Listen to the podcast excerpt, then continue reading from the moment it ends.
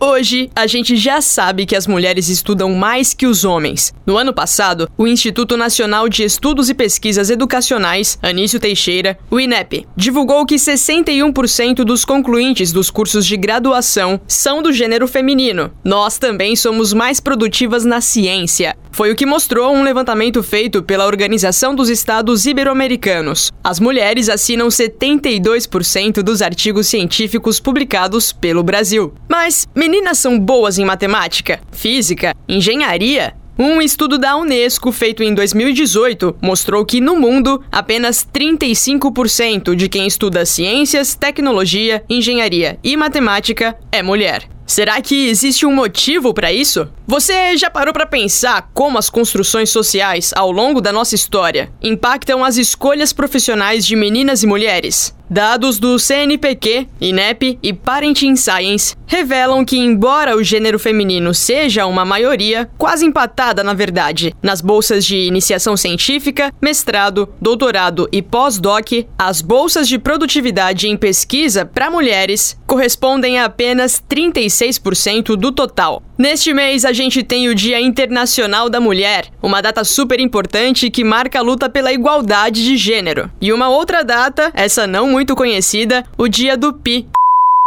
O número aproximado 3,14, que representa o valor da razão entre a circunferência de qualquer círculo e o seu diâmetro. Aproveitando então os dias 8 e 14 de março, o tema desse podcast é Mulheres na Ciência.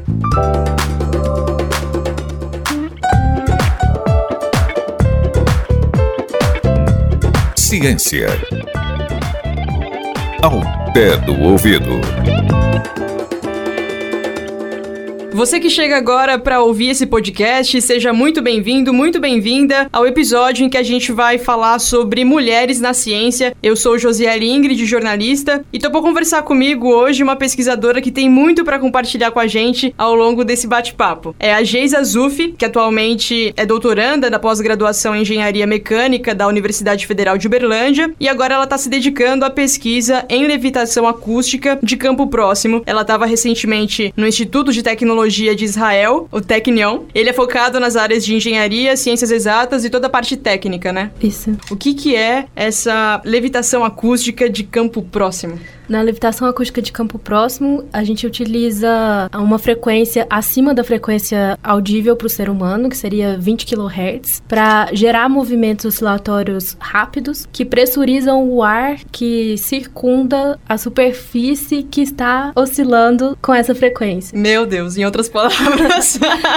em outras palavras, a gente tem um transdutor que está sendo acionado com uma onda operando acima de 20 kHz, e quando a gente é, aproxima um objeto da superfície desse transdutor, esse objeto pode ser levitado se a pressão alcançada no ar presente entre o transdutor e o objeto for maior do que o peso do objeto que a gente quer levitar. O transdutor é o responsável por fazer a pressurização, por causa dos movimentos que são gerados na superfície do transdutor, que deslocam uma massa de ar e por causa do deslocamento dessa massa de ar, a gente vai ter um aumento da pressão no ar que está imediatamente acima da superfície do transdutor. E aí a gente começou falando que você é do doutoranda agora, mas você tem toda uma trajetória, né? Quer dizer, já passou pela graduação, já passou pelo mestrado. E aí, como é que foi essa sua caminhada dentro da ciência? O que que fez, afinal de contas, você querer a ciência, querer seguir carreira acadêmica e não ir para o mercado de trabalho? Eu, ao longo do caminho, fui me apaixonando pela pesquisa. Eu achava muito interessante você ter um problema para resolver e se dedicar totalmente a ele. É, você pesquisar quais são as opções para resolver aquele problema, você simular, fazer o design do projeto, fazer o experimento, ver a coisa toda acontecer, é muito emocionante. E isso foi o fator determinante? Isso foi o fator pra... determinante. Acho que no Brasil ainda são poucas as empresas que investem na parte de desenvolvimento tecnológico. Acho que não teria outro lugar que eu teria a oportunidade de me dedicar tanto a desenvolver novas tecnologias para solucionar novos problemas que não fosse na academia. Agora vamos voltar mais alguns passos, porque para você chegar na graduação e decidir fazer engenharia, a gente sabe que o percentual percentual de mulheres hoje que vão para exatas, esse percentual é, é um pouco mais baixo em relação ao percentual de meninos, né, de homens que vão para essas áreas. Por que que você chegou já decidida, não, vou fazer engenharia mesmo, é isso que eu quero para mim? Quando eu tava no colégio, eu gostava muito da área de exatas. E um dia eu assisti um documentário que mostrava o desenvolvimento de um carro, desde o projeto até o carro pronto. E tudo no carro era milimetricamente pensado, da altura do pneu à altura da porta, ao formato do retrovisor. E eu fiquei, caramba, eu não sabia que para construir alguma coisa, essa coisa tinha que ser pensada nos mínimos detalhes. E aí eu falei, quero fazer isso. E eu gostava muito de exatas já na época. E aí eu acabei conversando com algumas pessoas que já faziam engenharia na UFO, porque até então eu sabia que eu queria engenharia, mas eu não sabia qual, porque tinha mecânica, mecatrônica,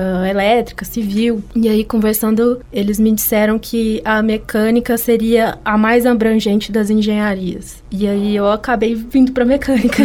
para a partir dela decidir depois o que, que você ia fazer mesmo. O que, que eu ia fazer mesmo. Do seu processo de graduação para o mestrado, no mestrado, eu trabalhei com controle ativo de ruído em venezianas acústicas que era basicamente tentar cancelar o ruído que entrasse por uma veneziana, de forma que essa veneziana ia continuar aberta e você ia ter iluminação natural, ventilação natural e ia barrar só o ruído que tivesse vindo do ambiente exterior. Isso foi um certo caminho para você chegar no doutorado ou o doutorado acaba sendo uma pesquisa bastante diferente do que você fez no mestrado? Foi uma pesquisa bastante diferente. Uhum. Eu acho que eu fiz iniciação científica na graduação e isso me indicou uma área, que foi a acústica. Comecei a trabalhar na acústica, comecei a trabalhar com controle ativo de ruído e acabei gostando muito. Uhum. Quando eu estava terminando o mestrado, eu fiquei sabendo que o, o meu professor orientador estava procurando alguém para trabalhar com esse projeto de levitação acústica. E até então ele não tinha encontrado ninguém que tinha topado trabalhar com isso. E eu achei o projeto muito audacioso e muito interessante. E eu tava procurando isso, porque querendo ou não, você passa tanto tempo pesquisando uma única coisa que se você não achar ela interessante, você não consegue ficar quatro anos pesquisando só essa coisa. Sim, é muito tempo, né? É muito tempo. Uhum.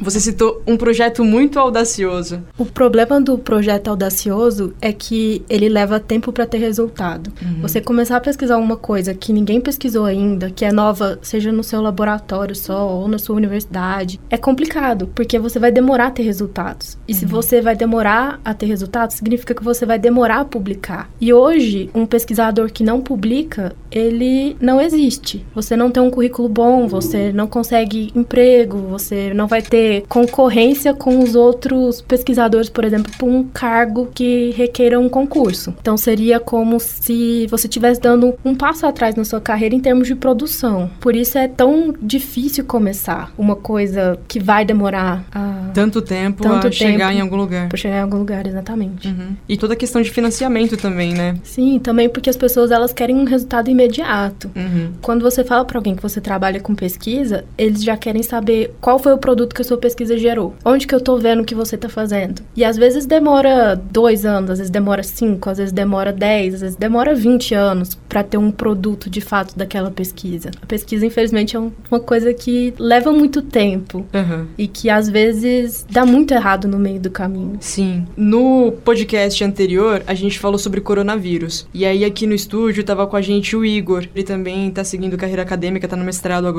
E ele tava falando dos bastidores de, por exemplo, criar uma vacina. Ele falou que se tudo der certo, se você estiver nas melhores condições, a vacina sai ali em mais ou menos 5 anos. Quer dizer, é... agora pro coronavírus talvez saia um pouco mais rápido, porque são vários países mobilizando forças e os seus cientistas a sua melhor capacidade para poder produzir isso. Mas mas isso faz as pessoas pensarem no quanto dinheiro é necessário ser investido, no quanto tempo, no quanto empenho, é, você não desistir, sei lá, no meio desse caminho você pode testar várias coisas e provavelmente a maior parte do que você testar não vai dar certo.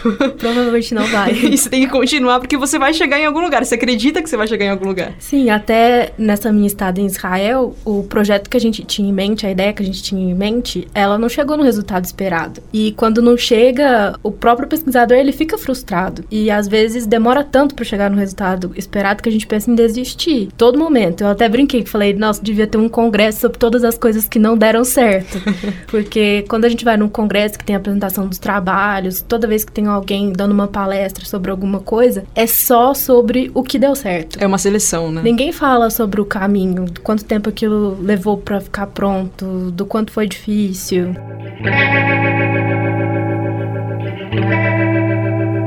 A revista Science, no ano passado, ela mostrou que normalmente meninas a partir dos 6 anos já começam a se sentir inferiores em relação aos meninos no campo das ciências exatas. E a gente vê um pouco esse reflexo também nas universidades, né? As salas costumam ser mais masculinas do que femininas. Você sente isso, você tem sentido isso ao longo da sua trajetória? Quando você estava na escola ainda, você percebia que as meninas queriam ir para um outro campo que não esse? Você estava isolado? ou não? Na sua realidade, isso que eu acabei de falar não faz o menor sentido. Nossa, faz total sentido.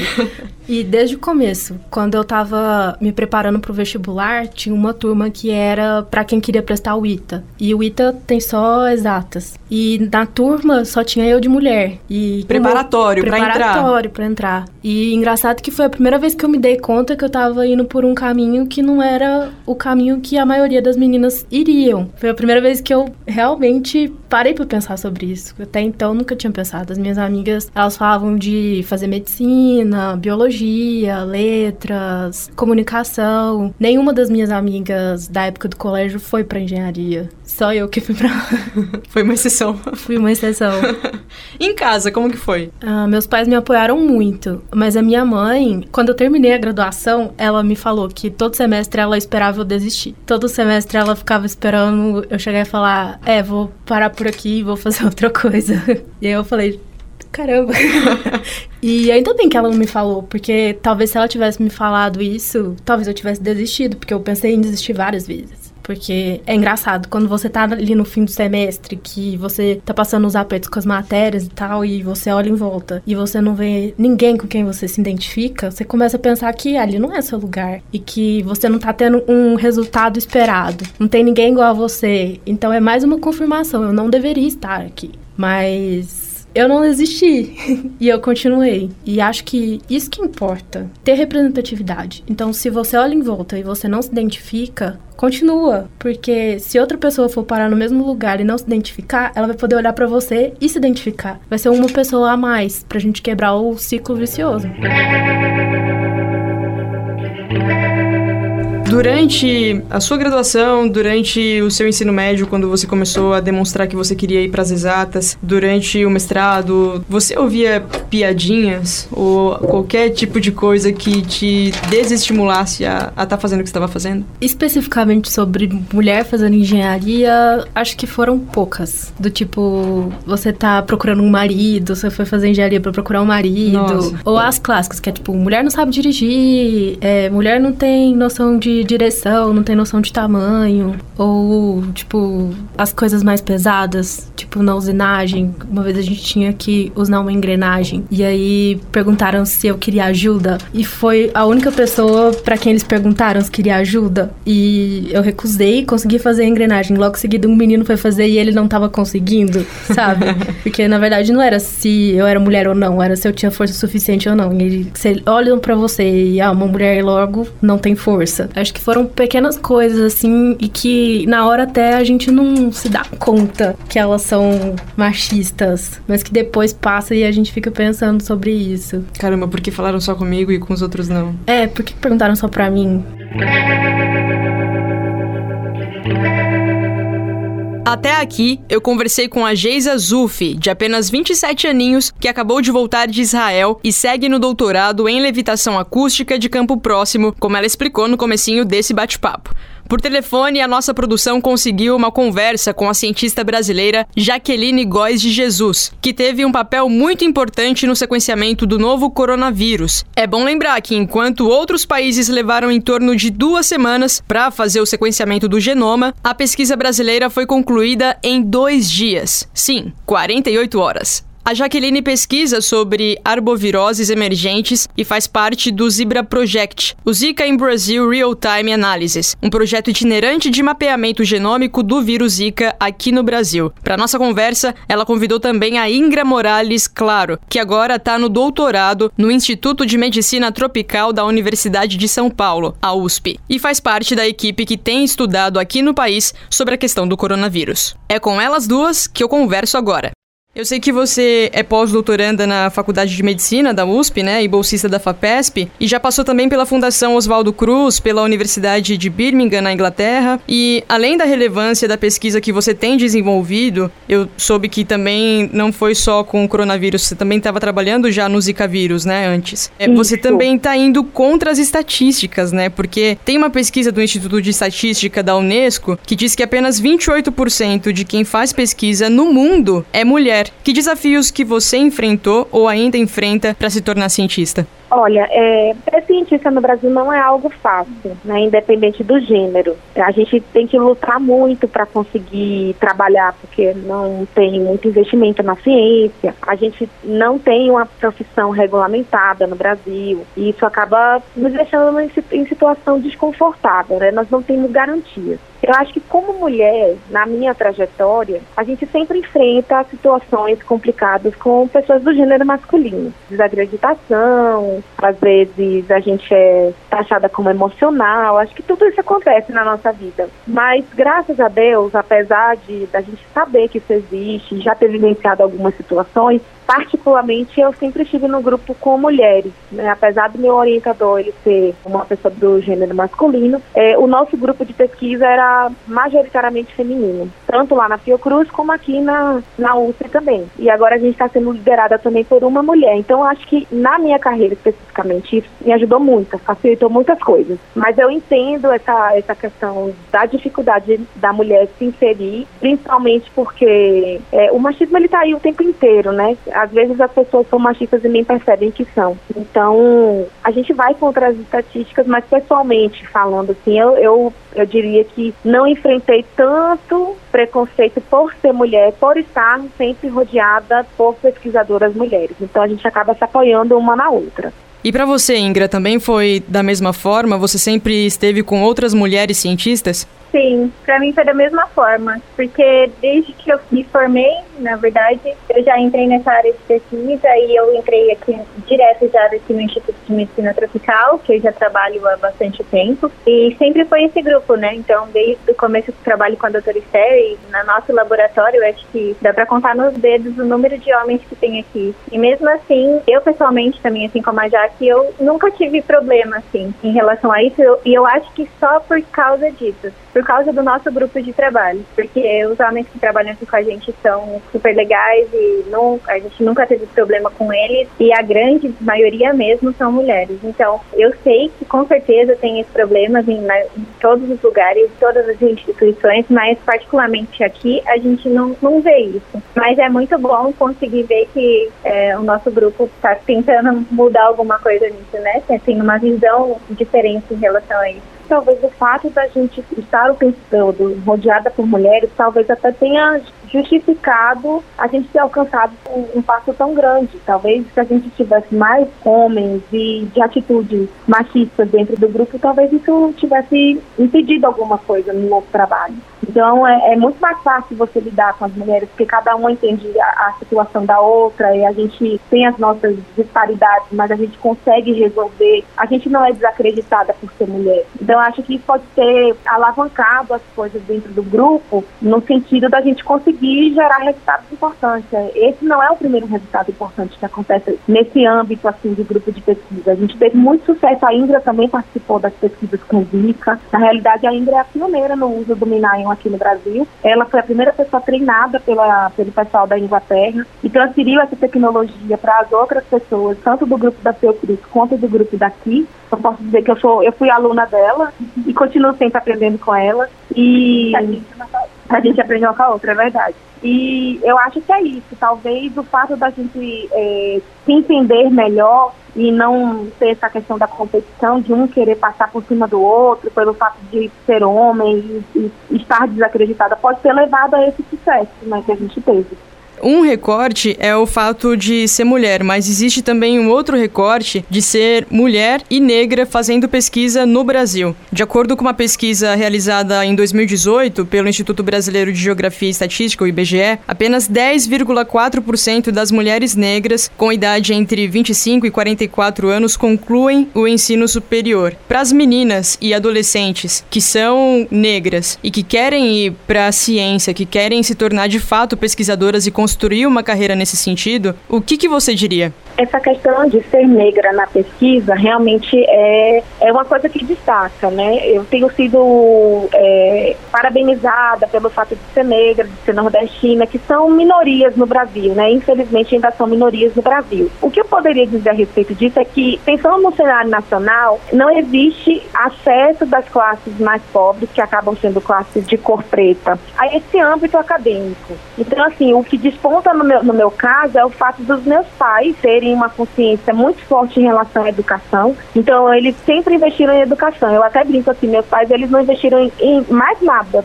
bens materiais, porque a gente entrou na faculdade, a gente não, eu falo a gente porque tem eu e meu irmão. Nosso, os recursos da família sempre estiveram relacionados com a questão da educação. Então, meu pai não mediu esforços, meus pais não mediram esforços para me colocar numa boa escola durante o período fundamental, de ensino fundamental. Eu tive condições de passar no concurso do Cefet. Então, eu fui aluna do Cefet, hoje é IFBA, mas na minha época era Cefet. Então, eu estudei no ensino médio no Cefet.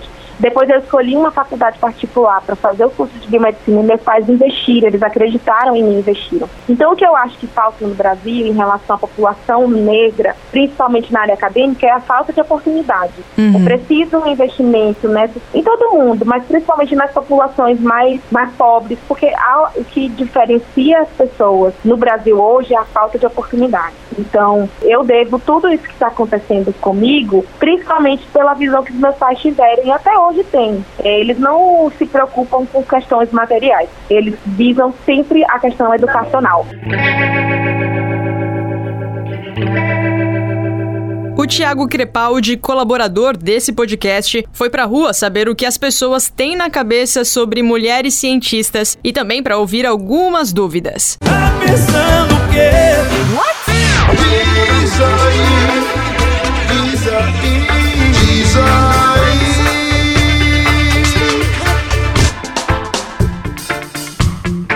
Você já pensou em ser uma cientista? Esta é uma das perguntas que eu fiz a algumas mulheres aqui no centro de Uberlândia.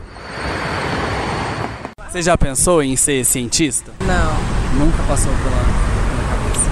Não. A senhora já pensou em ser cientista alguma vez na vida? Ciências pra mim tá longe. tá longe? Tá muito longe. E vocês já pensaram alguma vez em ser cientista? Não, acho que não. E você? Eu acho que eu não tenho paciência pra, pra ser cientista. Acho que não é uma área que eu gostaria de, de mexer. Você em algum momento da vida pensou em ser cientista? Não. Não. Nunca, Nunca pensei. Mas quando a gente fala a palavra cientista, o que, que vem na cabeça, assim, de primeiro momento? Olha, no meu tempo de escola, a gente, ciências, é, é, era biologia, né? Então se chamava Ciência e Biologia a matéria. Quando a gente fala em cientista, o que, que vem na cabeça de vocês? Acho que tipo alguém que pesquisa muito, eu acho. eu acho. Que cria o que? Vacinas ou tecnologia, uma coisa assim? E vocês conhecem alguma mulher cientista? Não. Então, também não conheço, não. E você consegue pensar em alguma mulher cientista? Teria algum nome assim que vem na sua cabeça? Alguma mulher de referência para você? Uma mulher famosa? Uhum. Ah, não, não. Não. Famosa não. Você conhece alguma mulher que é cientista? Hum, não. Nenhuma. De cabeça não vem ninguém. Quando vem assim, é cientista, você consegue pensar em alguma mulher? Nossa, boa pergunta. Nunca tinha parado para pensar nisso. Nossa, que interessante! Sério, nunca tinha parado pra pensar. Real, tem alguma? Agora eu tô pensando é nisso. Agora eu vou pesquisar se tem cientista. É. Olha que legal. Qual a dificuldade que enfrenta? Porque com certeza deve ser muito complicado, né? Porque hoje em dia a gente nessa luta, né? Pra se igualar, enfim.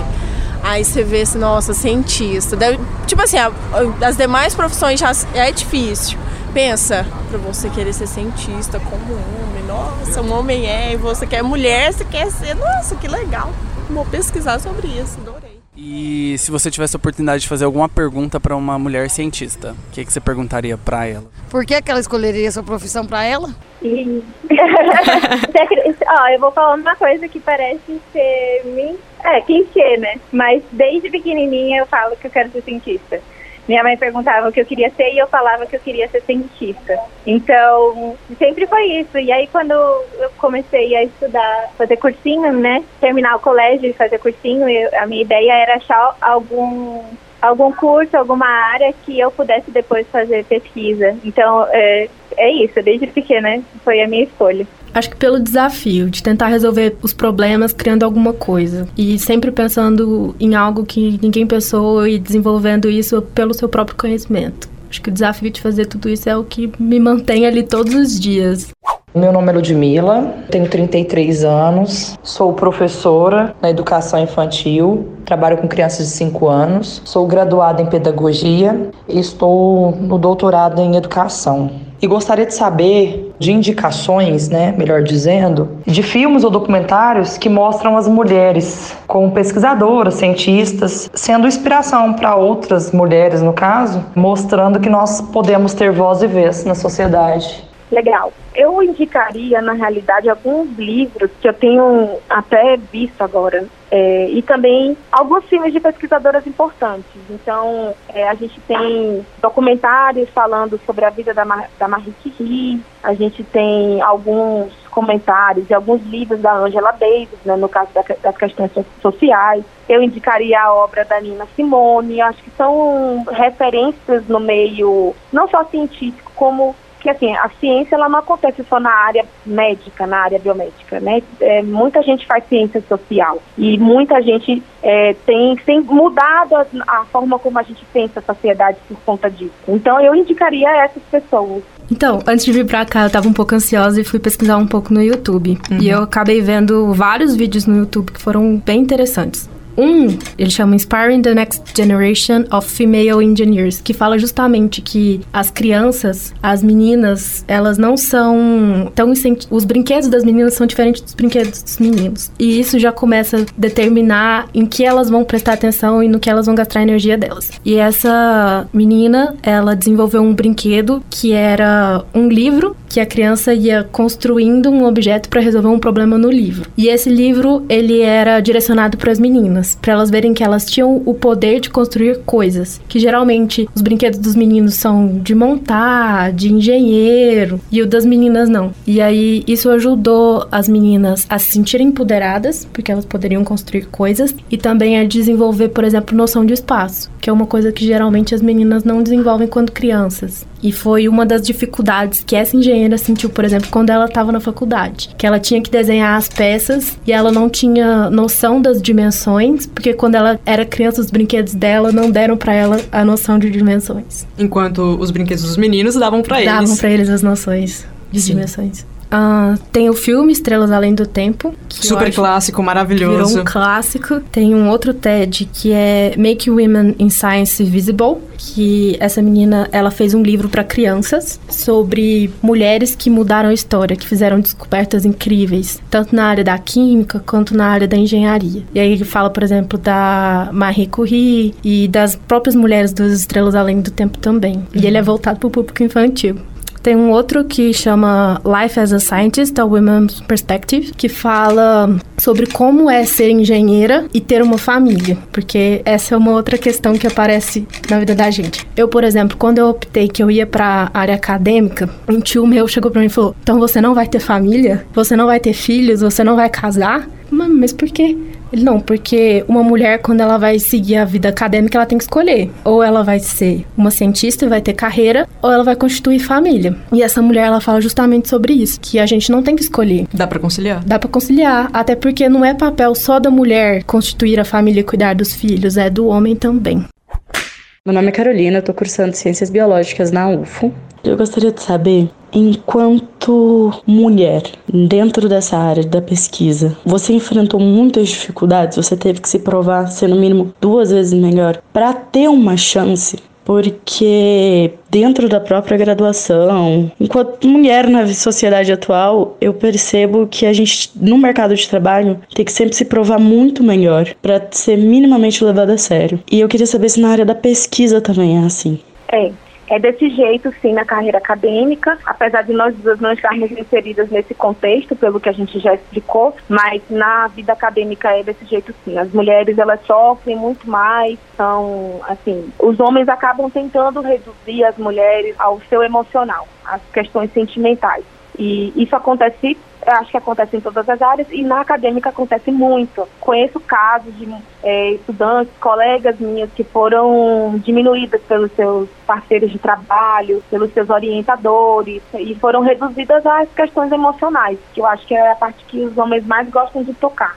Tem um tópico importante também que tem a parte de casamento e filhos, verdade, é, para nós mulheres. Então, querendo ou não, a parte científica tem essa competição, essa luta por conseguir, né, é, uma pesquisa boa é, e sempre tem essa competição e para você conseguir conciliar, a partir do momento que uma mulher tem filho, para conciliar a vida do trabalho e com a vida familiar, a gente sente que as mulheres acabam ficando um pouco para trás nesse momento. Então a gente tem um pouco de medo dessa hora, né? Porque a gente está sempre lutando para conseguir fazer o máximo possível.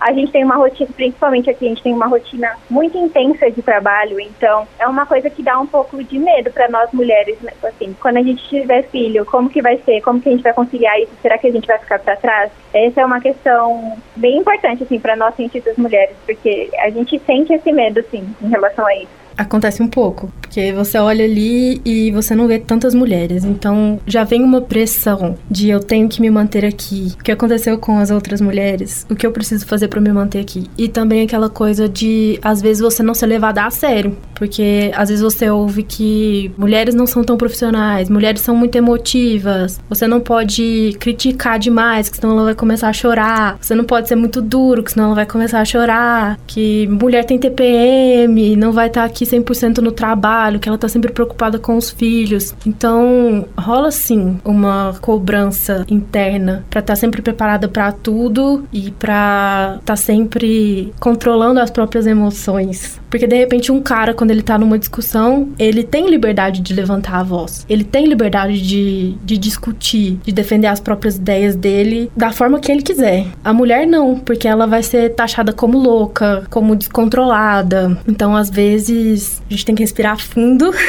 mesmo sabendo que tá certa, porque rola um, um medo de ser mal interpretada, de de repente perder aquela oportunidade de trabalho por causa da sua reação, que seria uma reação normal para um homem, por exemplo. Mas porque você tá num corpo feminino, você não pode se expressar de determinada forma. Você não. Exatamente. Meu nome é Karen, tenho 24 anos, sou vendedora e gostaria de saber como você sente o preconceito no meio científico. O preconceito ele existe muito mais no meio social.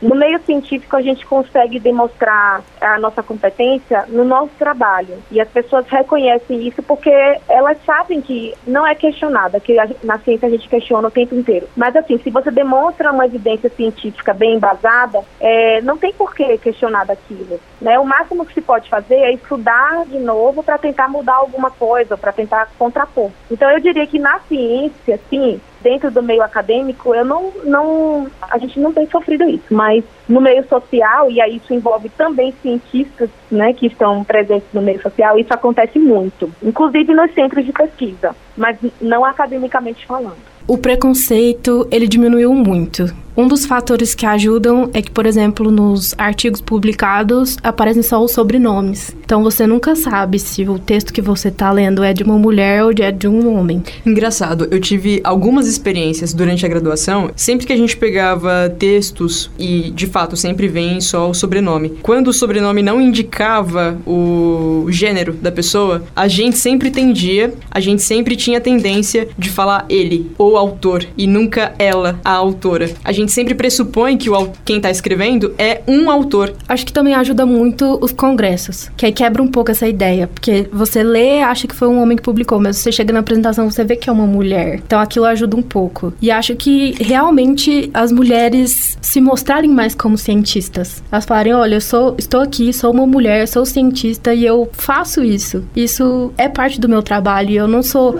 menos importante ou menos cientista ou menos mulher porque eu escolhi esse caminho. Acho que falta muito isso, porque querendo ou não, hoje, igual você falou, você pergunta para alguém, imagina um engenheiro. Logo você vai imaginar um homem, você não vai imaginar uma mulher. E por que isso acontece? Porque nós estamos acostumados a ver uma, um homem como engenheiro. Nós não vemos tantas mulheres engenheiras. Acho que falta um pouco de visibilidade e até das próprias mulheres falarem mais sobre isso por que, que eu não segui esse caminho? Por que eu segui esse caminho? E falar, olha, é possível, você pode fazer isso.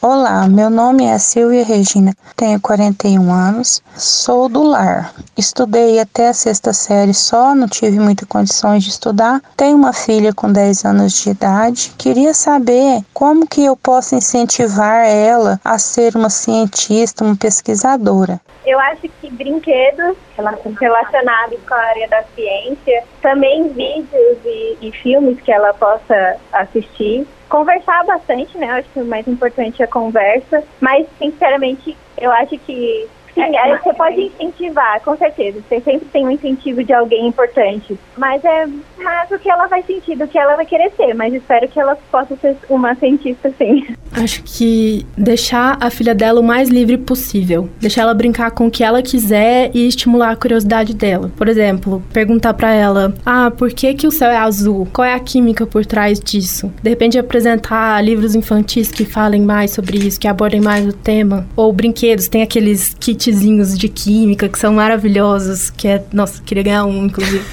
que é maravilhoso pra criança brincar. Antigamente, eu não sei se nos programas infantis tem isso mais, mas mas quando eu era criança tinha aquele O Mundo de Bickman, que mostravam é, as perguntas do dia a dia, a ciência por trás dessas questões. E nossa, aquilo era fantástico. Você fica querendo saber como que tudo funciona. Uhum. Eu tava pesquisando histórias de mulheres, né, ao longo da, da nossa história, que fizeram muita diferença e que não são tão lembradas. Mas eu encontrei uma especial que é até mais conhecida e eu queria falar um pouquinho da história dela. Lá na primeira metade do século XIX, a Ada Augusta, conhecida como Condessa de Lovelace, ela escrevia um código. Era matemática e conseguiu criar o primeiro algoritmo para ser processado por uma máquina. E aqui é bom reforçar, Condessa de Lovelace, ela não foi só a primeira mulher a escrever um código. Ela foi o primeiro ser humano da história a conseguir fazer isso. Agora tem muita coisa interessante na vida dessa mulher, mas uma curiosidade por trás da história dela que me chamou muita atenção é que ela foi a única filha, entre aspas, legítima do Lord Byron, um ícone da poesia britânica e uma das personalidades mais influentes do romantismo.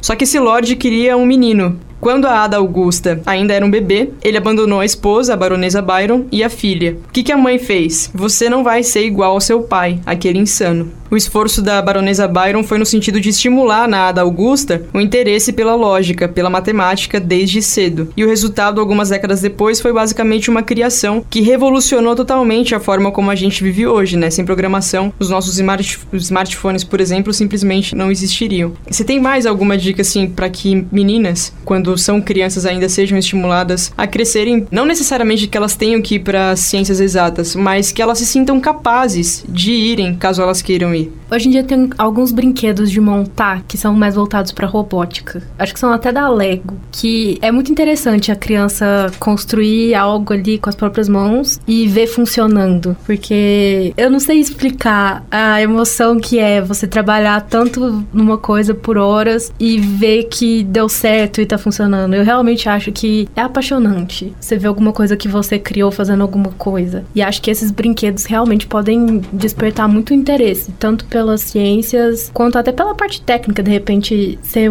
ir para marcenaria, ir para parte de usinagem, construir realmente coisas, porque a gente vê poucas mulheres nessas áreas também. Acho que até não só para crianças, né? Acho que mulheres adultas mesmo, porque esses brinquedos eles são tão legais. Eles são muito Eles legais. são muito legais. Então, olha, se você tá ouvindo a gente você é adulta já, você não foi para as exatas, você acha que você não tem muita noção de matemática, que isso não é para você, talvez comprar um presente desse para você mesma e na sua casa montar. Compra um kit de Arduino no Mercado Livre. você não vai se arrepender.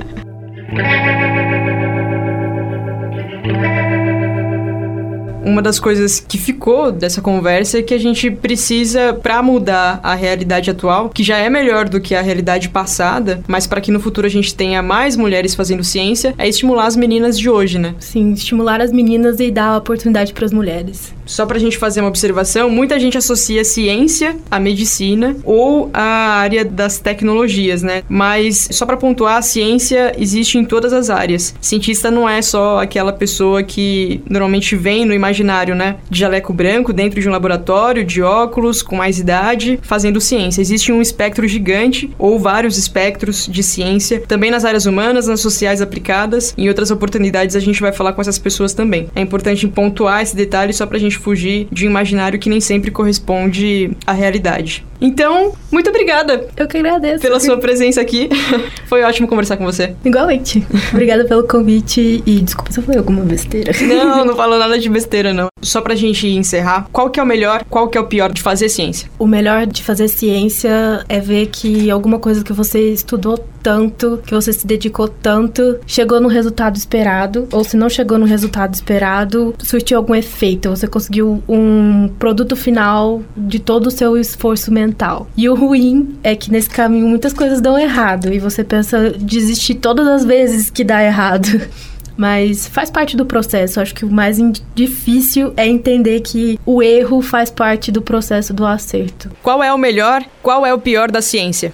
Aí eu acho que o melhor é o reconhecimento do seu trabalho, no sentido de você, não reconhecimento das pessoas, mas de você olhar o resultado do seu trabalho e saber que você contribuiu para a sociedade com aquilo. Eu acho que, assim, é, nós cientistas, nós somos financiados pelas agências, na maioria das vezes por agências públicas, né, de fomento. E todo o nosso trabalho é voltado para trazer um bem maior para a sociedade. Então, saber que pessoas estão sendo beneficiadas com os resultados das nossas pesquisas, eu acho que é o mais legal, assim, de ser cientista. É, é de fato o objetivo, é o objeto do nosso trabalho. Agora, eu acho que a parte mais difícil talvez seja essa questão da dedicação. É, não é querendo engrandecer o nosso trabalho é, e nem puxar a sardinha para o nosso lado, mas a gente trabalha muito e a gente se dedica demais. Então, assim, tem dias que a gente fica no laboratório até de madrugada, porque a gente precisa terminar um experimento, porque a gente precisa finalizar uma determinada pesquisa.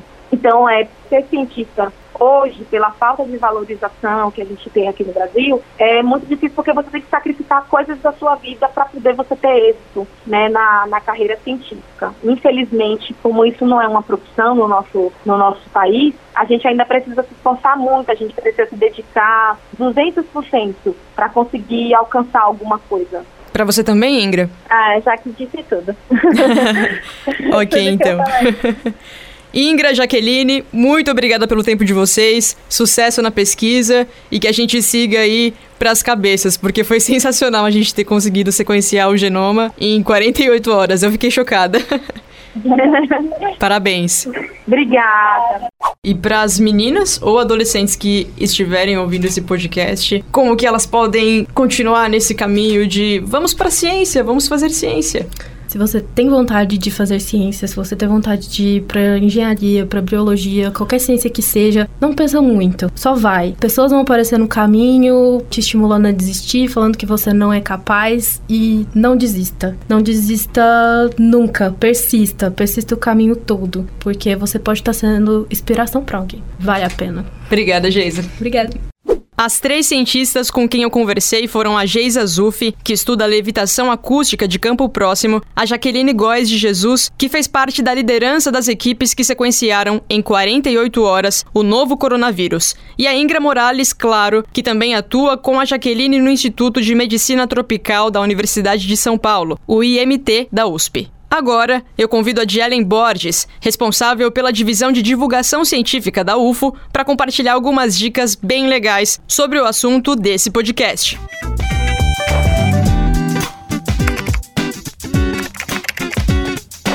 Anexos. Anexos. Anexos. Anexos.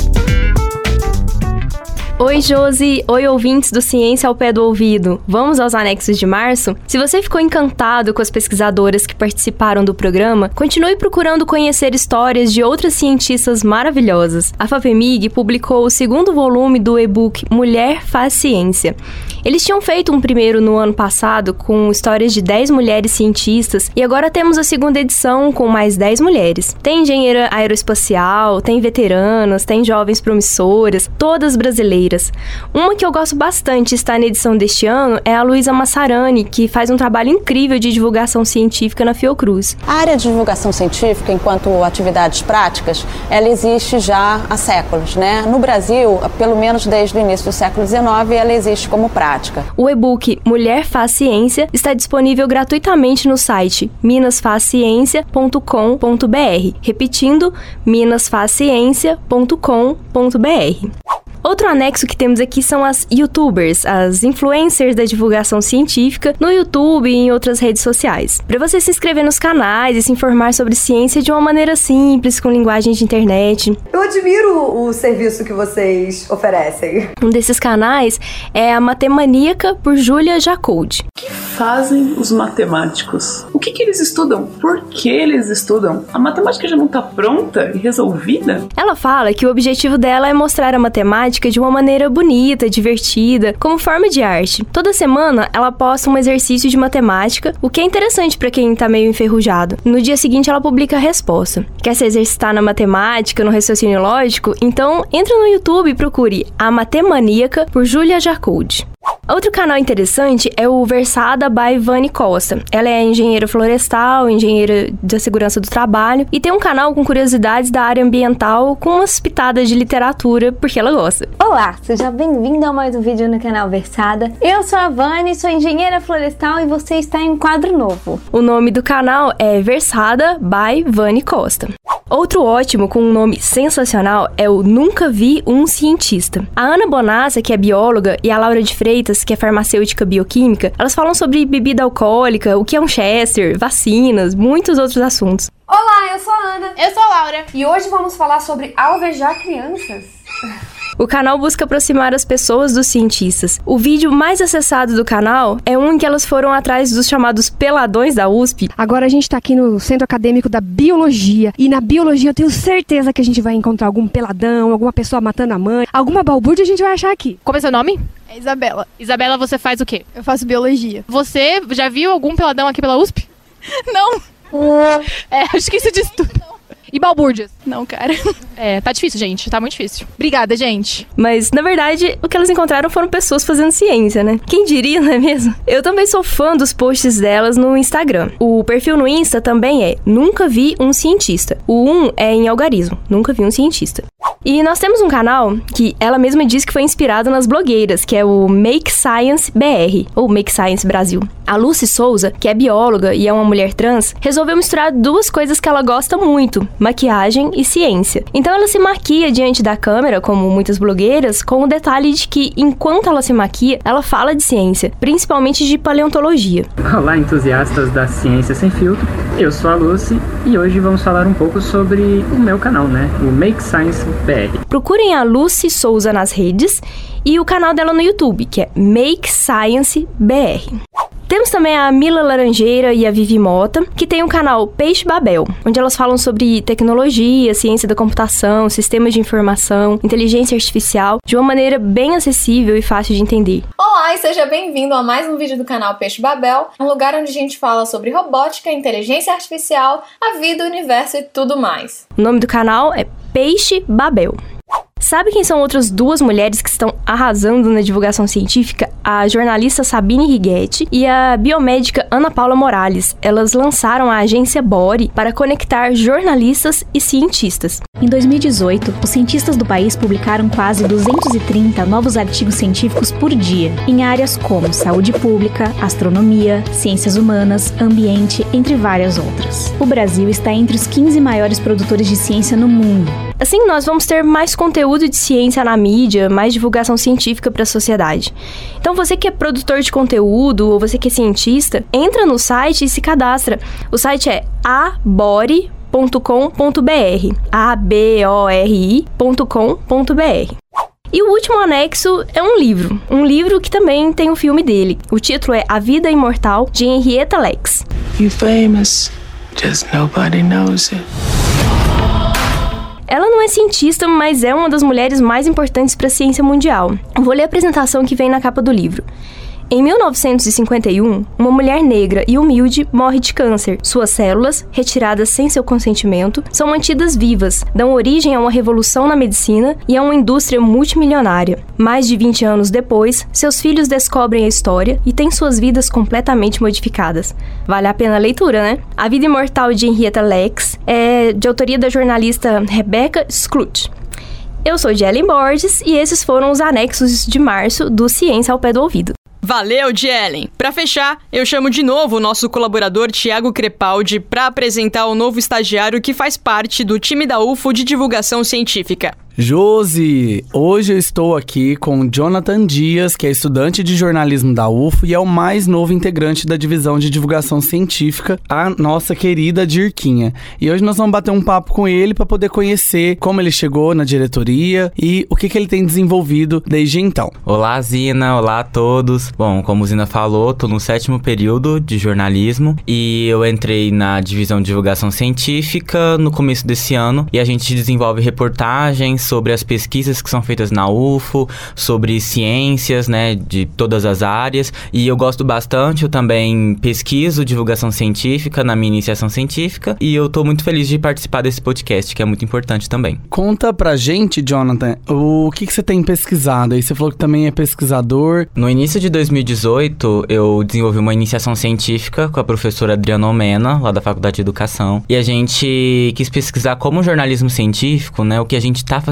aqui na diretoria de comunicação, pode ser um antídoto às fake news na área da saúde e às pseudociências, né? Acho que desde sempre, né, a mentira foi um problema para a saúde pública. E eu quis entender como o jornalismo pode ser uma ferramenta de desmentir essas mentiras que estão por aí. Agora, com o coronavírus, a gente viu muitas fake news em saúde que tá afetando a saúde de pessoas que podem lotar pronto-socorro, que podem comprar curas milagrosas. Então, será que o jornalismo pode ajudar a saúde pública nesse sentido de tentar prevenir, no caso de nós entregarmos informações para a população, será que isso é tão necessário? Eu consegui publicar uma, um artigo a partir dessa pesquisa, eu fiquei muito feliz com os resultados, assim, foi uma pesquisa que teve um retorno muito grande, é, tanto acadêmico quanto pessoal, então eu acho que é possível que o jornalismo científico seja uma, um aliado à saúde pública. A gente sabe, Jonathan, que teoria e prática não andam descoladas, né? Então como que você vê essa aplicabilidade de tudo que você vem desenvolvendo, né, ao longo do curso e agora podendo pôr em prática dentro da divisão de divulgação científica. Esse contraste, ele é muito visível, assim, quando a gente começa um estágio dentro de jornalismo. No caso, eu comecei o estágio numa área que eu já estudava teoria, que é jornalismo científico, e na prática a gente percebe que a gente está um pouco mais preparado, né? Então, por exemplo, há várias estratégias de divulgação de jornalismo científico para divulgar as pesquisas de uma forma que as pessoas que não são da academia vão entender. Então, eu lia no livro como eu fazia isso e estou podendo aplicar. Em relação ao curso também, então, por exemplo, eu gosto muito de jornalismo de dados. E explica um pouquinho para quem tá nos ouvindo o que, que é jornalismo de dados. O jornalismo de dados é a gente, é o jornalista minerar dados disponíveis na internet para poder tirar pautas. Então, por exemplo, eu fiz uma investigação na plataforma da CAPES para descobrir quantos pós-doutorados, quantas bolsas de pós-doutorado tinha aqui na UFO. E eu consegui descobrir esse, esse dado, assim, foi uma apuração bem interessante. Então, eu vejo muita prática do que eu aprendi na faculdade com o que eu tô aplicando no meu estágio. Então, Josi, esse é Jonathan, o novo membro aí da equipe da divisão de divulgação científica, que nos ajuda a construir esse podcast. E eu fico por aqui. Valeu, Zina! E é isto. Se você tem dúvidas ou sugestões, pode encaminhar pra gente no e-mail ciênciaaopédoouvido@gmail.com. Muito obrigado a você que nos acompanhou neste episódio e até o próximo. Você ouviu o Ciência ao Pé do Ouvido, um projeto da Divisão de Divulgação Científica da Diretoria de Comunicação da Universidade Federal de Uberlândia. Roteiro e apresentação: Josiele Ingrid e de Ellen Borges. Anexos de Ellen Borges. Colaboração geral: Tiago Crepaldi. Edição: Josiele Ingrid.